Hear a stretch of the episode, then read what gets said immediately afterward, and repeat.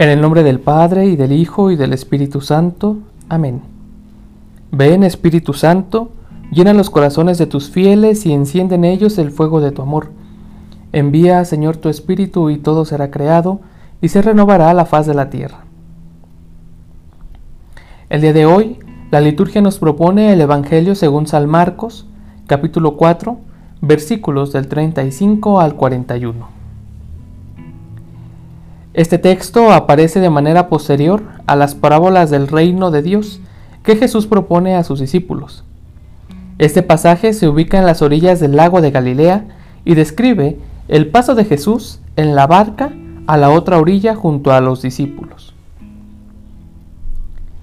Hay que tomar en cuenta que para un judío atravesar en barca el lago siempre representaba un reto, pues ellos nunca fueron un pueblo que dominara la navegación.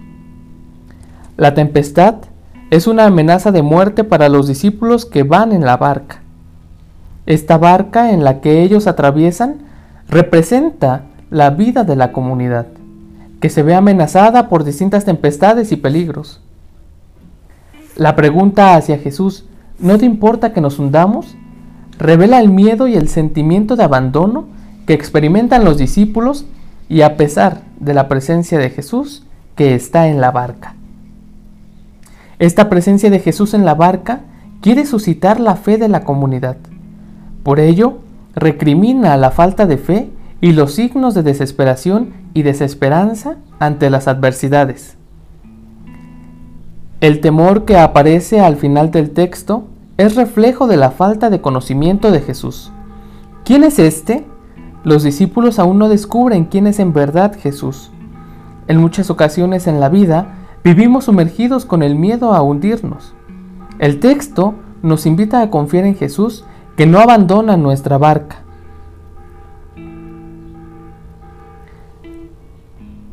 Habiendo reflexionado este breve texto, te invito a hacer las siguientes preguntas.